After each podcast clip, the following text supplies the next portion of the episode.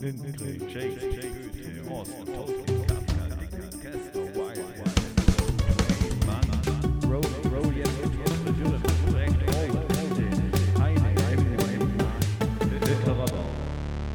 und herzlich willkommen bei einer Sonderfolge, nachdem wir den Per Anhalter durch die Galaxis gelesen haben.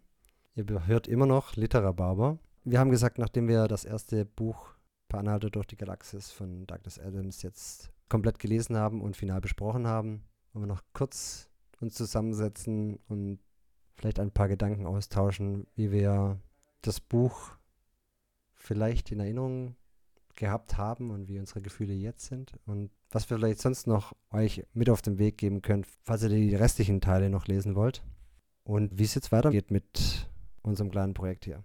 Ja, hört sich doch gut an. Thomas, was ist dir hängen geblieben bei den letzten 230 Seiten? Ja, also ich fand schon interessant, dass eigentlich vom, vom ersten Mal lesen noch so viel hängen geblieben ist. Also gerade was das Ende anging, vielleicht nicht mehr so unbedingt alles mit den Mäusen, wie genau das da ablief und dass am Ende dann die ganzen Jungs da und Mädels unter Beschuss sind. Das war mir jetzt nicht mehr so in Erinnerung, aber so die wichtigen, wichtigen Dinge, die auch, was ich glaube schon in der allerersten Folge gesagt habe, so ein bisschen den eigenen Humor geprägt haben, die waren schon da. Also wie Douglas Adams das ganze, diese ganze absurde Geschichte beschreibt, diese ständigen Exkurse in irgendwelche Kriege zwischen verschiedenen Fraktionen, die verschiedenen Einträge im Anhalter, das ist einfach großartig und lustig geschrieben. Also mir hat es auch beim zweiten Mal lesen richtig Spaß gemacht. Und einfach ein paar Sätze sind auch drin für die Ewigkeit. Ich habe ja auch, glaube in der letzten oder der vorletzten Folge gesagt, dass man so ein paar Dinge eigentlich in seinen Alltagsgebrauch überführen müsste. Beispielsweise ist, ich bekomme schon Kopfschmerzen, wenn ich nur versuche, mich auf euer Niveau herunterzudenken. Fand ich einen großartigen Satz. Und äh, auch die Charaktere, also Stafford Beeblebrox ist einfach ein genialer Typ. Marvin ist großartig, ein depressiver Roboter. Die Zahl 42 ist natürlich wieder hängen geblieben und mir hat es natürlich auch extrem viel Spaß gemacht, mich da so ein bisschen ins Thema noch außerhalb des eigentlichen Buches da reinzulesen. Ja, war, glaube ich, auch so meine Erkenntnis. Interessanterweise, dass wenig von der Handlung übrig geblieben ist, aber wenn man das Buch dann nochmal liest, dann gibt die auch nicht so viel her, aber vieles von den völlig verrückten Zwischengeschichten ist dann hängen geblieben.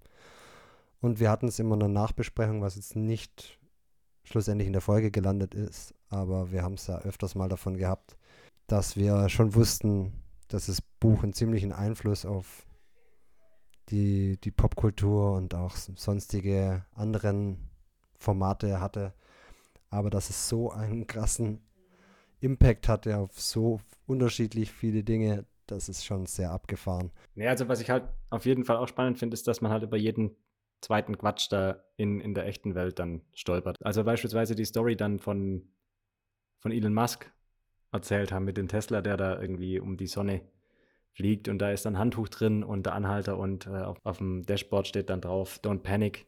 Ja. Das ist echt schon. Der vom Anhalter ja auch sagt, dass es das einflussreichste Buch für ihn ist. Das haben ja. wir, glaube ich, auch noch nicht in der Folge erwähnt. Ja, genau. Und ich fand halt auch für uns jetzt als Neulinge im Podcast-Business, fand ich den Anhalter eigentlich den perfekten Einstieg, weil es halt einfach so unfassbar viele Dinge gibt, die es ins echte Leben geschafft haben und so unfassbar viele Dinge, die man einfach dann auch lesen kann. Also wir hatten es in der letzten Folge gehabt mit der, mit der Wurstkatastrophe. So kommst du auf völligen Quatsch, ja, von dem du nie was gehört hast und der irgendwie dann doch in der Beziehung, wenn auch vielleicht weit hergeholt, mit dem Anhalter steht, das ist schon, das ist schon verrückt, wie wenig viele wahrscheinlich da draußen wissen, was da, was der Anhalter für einen Einfluss hatte. Ja. Und die paar wenige, die den Podcast jetzt gehört haben, wissen da schon mal mehr. Absolut. Was ich ein bisschen schade fand jetzt auch, dass im finalen Schnitt dann unsere, unsere Kategorie, die wir, glaube ich, in der zweiten Folge mal kurz eingeführt hatten, also bei der Aufnahme, aber dann dies nicht im Podcast geschafft hat, Lieblingsstellen aus dem Buch.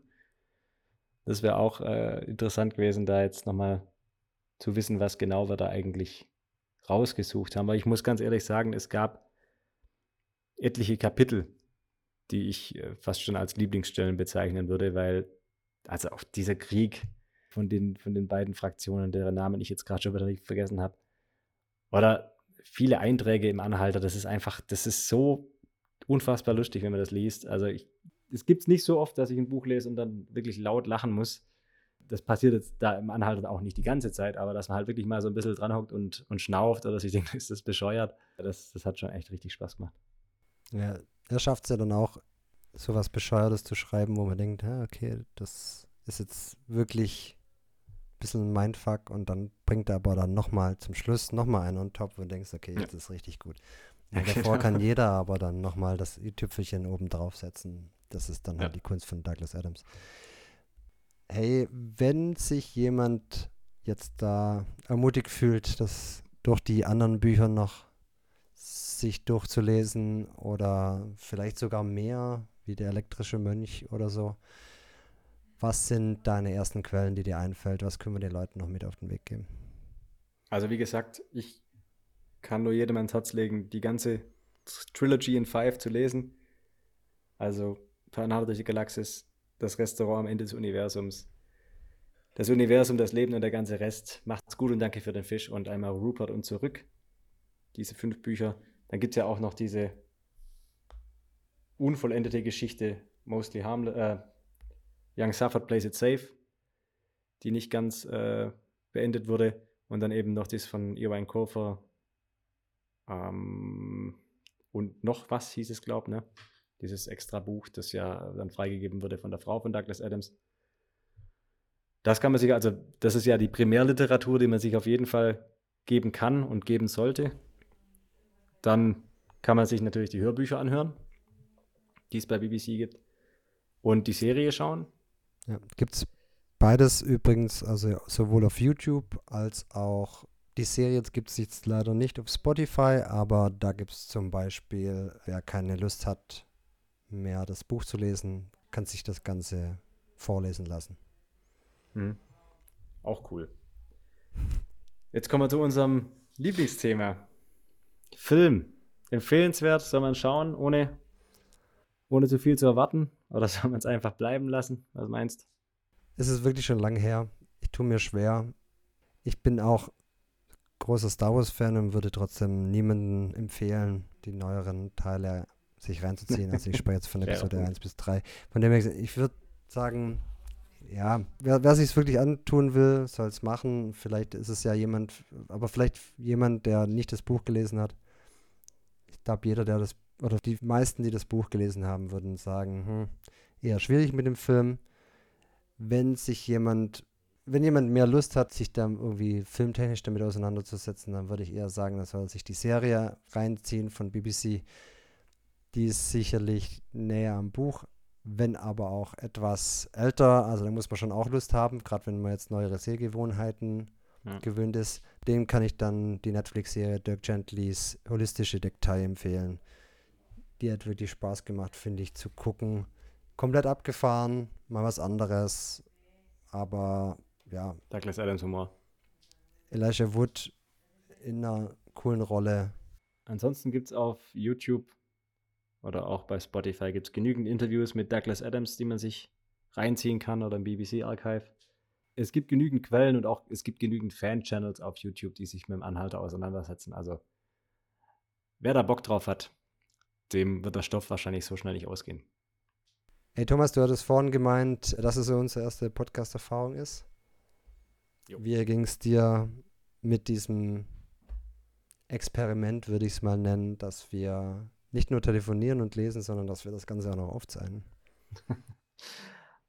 Also ja, die Idee von vornherein war ja eigentlich einfach mal wöchentlich drüber zu reden, aber ich fand's, ich fand's mal ganz interessant, auf jeden Fall auch den Druck zu haben, jede Woche aufzunehmen. Du hast ein bisschen mehr Druck gehabt, weil du das ganze Zeug noch schneiden musstest. Weil es war auf jeden Fall überraschend viel Arbeit, fand ich.